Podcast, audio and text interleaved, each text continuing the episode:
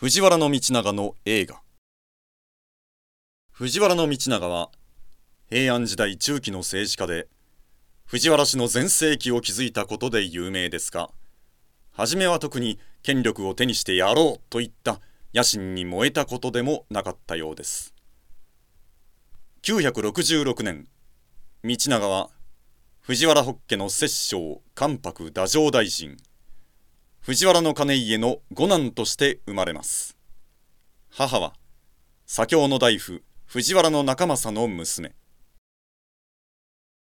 順調に出世を重ね26歳で権大納言に至ります。しかし道長の兄には長男の道隆。次男の道綱。三男の道兼がおり道長は兄たちに比べればそれほど目立った存在ではありませんでした。ところが995年長男の関白道隆が疫病で没します。代わって三男の道兼が関白を継ぎますがわずか数日で病にかかって亡くなります。そのため道兼のことを七日関白と呼びます。次男の道綱四男の道義は正妻の腹ではないので出世が遅れ結果として残った五男の道長が995年老いのコレチカと争った結果内乱の戦時を被ることとなります。内乱とは天皇に奏上する文書を前もって拝見する役職のことで摂政関白に準ずる地位でした。ついで道長は右大臣も経て藤原氏の氏の長者となりついで左大臣1016年姉で天皇の聖母である戦士の推挙を受けて摂政に至ります。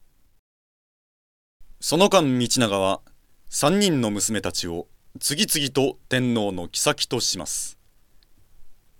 995年長女少子を一条天皇の後宮に中宮として入れます。すでに一条天皇には道長の兄道隆の娘である定子が中宮となっていましたが道長は定子を皇后と号し我が娘少子を強引に中宮としました。ここに一定二皇一人の天皇に妃が二人いることの洗礼が作られます。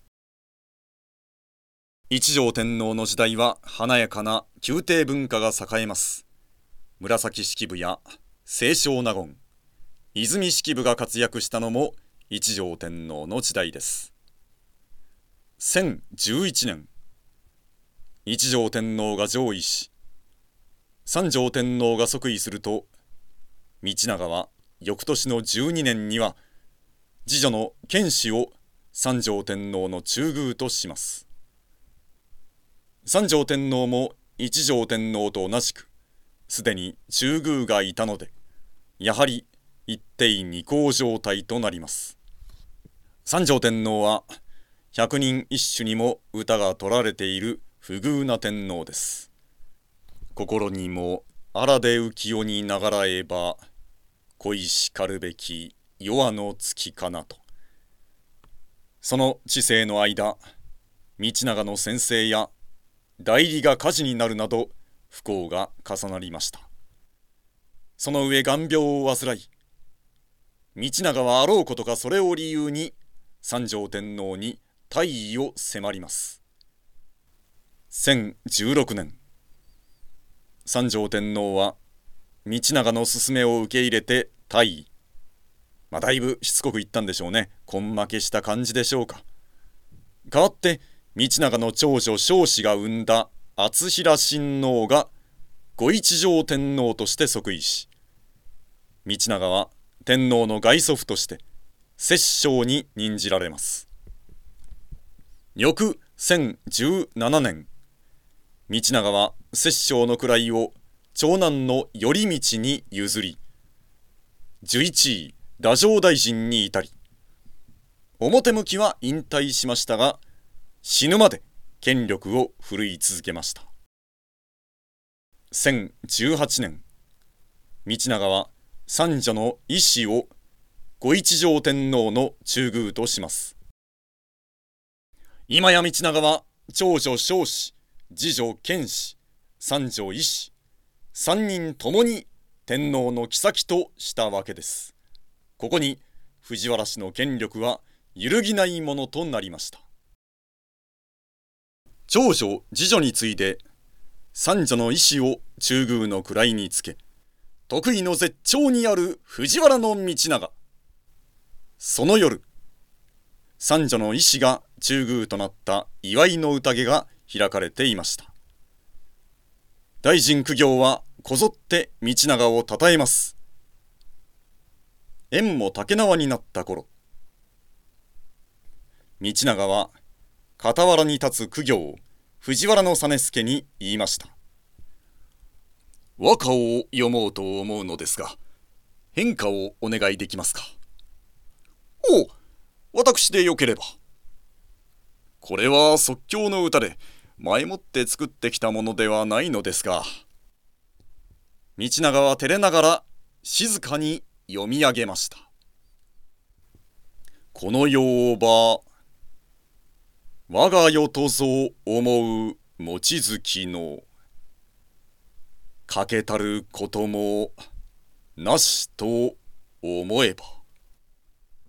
この世は俺の世だと思う。満月のように全く欠けたところがない完璧だ。聞かされた方はさすがに呆れます。ななんたるうぬぼれ。しかしここまで得意の歌にどう返せばいいのか。いやさすが道長殿。こんな素晴らしい歌に私ごときが変化などもったいない。皆で賞はいたしましょう。そうですか。ははは、あ、照れますな。こうして、苦行たちこぞって、望月の歌を唱和しました。藤原実助の日記、小遊記にある有名な逸話です。1017年、摂政になった翌年に、道長は長男の頼道にその位を譲り、隠居します。我が世の映画を極めた道長でしたがその肉体は丈夫ではなくこの頃になると来世のことが気になりだしたようです。1019年道長は出家して行官後行閣と名乗り絢爛豪華な北条寺を建立し仏教三昧の暮らしに入ります。道長の日記御堂関白期の御堂とはこの北条寺のことです。しかし日に日に進む糖尿病はどうにもなりませんでした。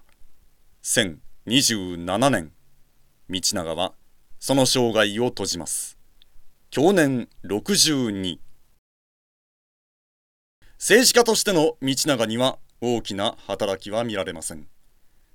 道長の一番の関心はいかに藤原氏の権力を不動のものにするかという一点に注がれており政治や国防には無関心でした。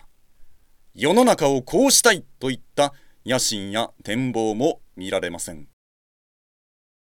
道長の時代には大きな政変や戦争もなく割と社会が安定していましたが大きな事件として日本が外敵に侵略された問いの入港があります。1019年謎の船団が壱岐対馬を襲い島民を虐殺するという事件です。この時中央政府はまるで取り扱いませんでした。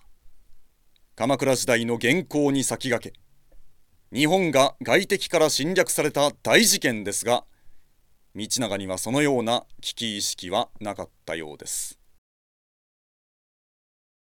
道長は政治には無関心な一方文学には大きな関心を示しました。道長自身優れた歌人であり御周囲集以下の直線和歌集に多くの歌が取られています。また御堂関白記と呼ばれる非常に長く詳しい日記を残しており当時の貴族社会を知る上での大きな資料になっています。読み物としては全然面白くないんですけれどもね。また紫式部を見出し長女中宮少子の教育係としたことも有名ですね。道長自身も「源氏物語」の読者であったとも言われています。そんなこともあってか道長と紫式部が愛人関係だったという説もありますが信憑性は薄いです。道長が全盛期を築いた摂関政治の歴史を紐解くと。858年藤原義房が清和天皇の摂政となり皇族ではない進化として初めての摂政となります。次いで義房の養子元常が高校天皇の関白となりこれが史上初の関白です。彼ら義房元常が摂関政治の先駆けとなり前期摂関政治などと言われることがあります。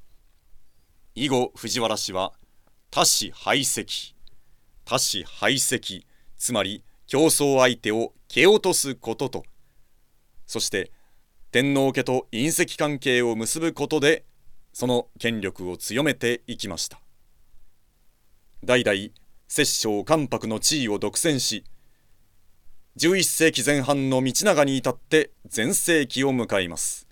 しかし1068年藤原北家を祖父に持たない御三条天皇が即位しついで即位した白河天皇が白河上皇となり院政を始めると摂関政治は衰えていきます。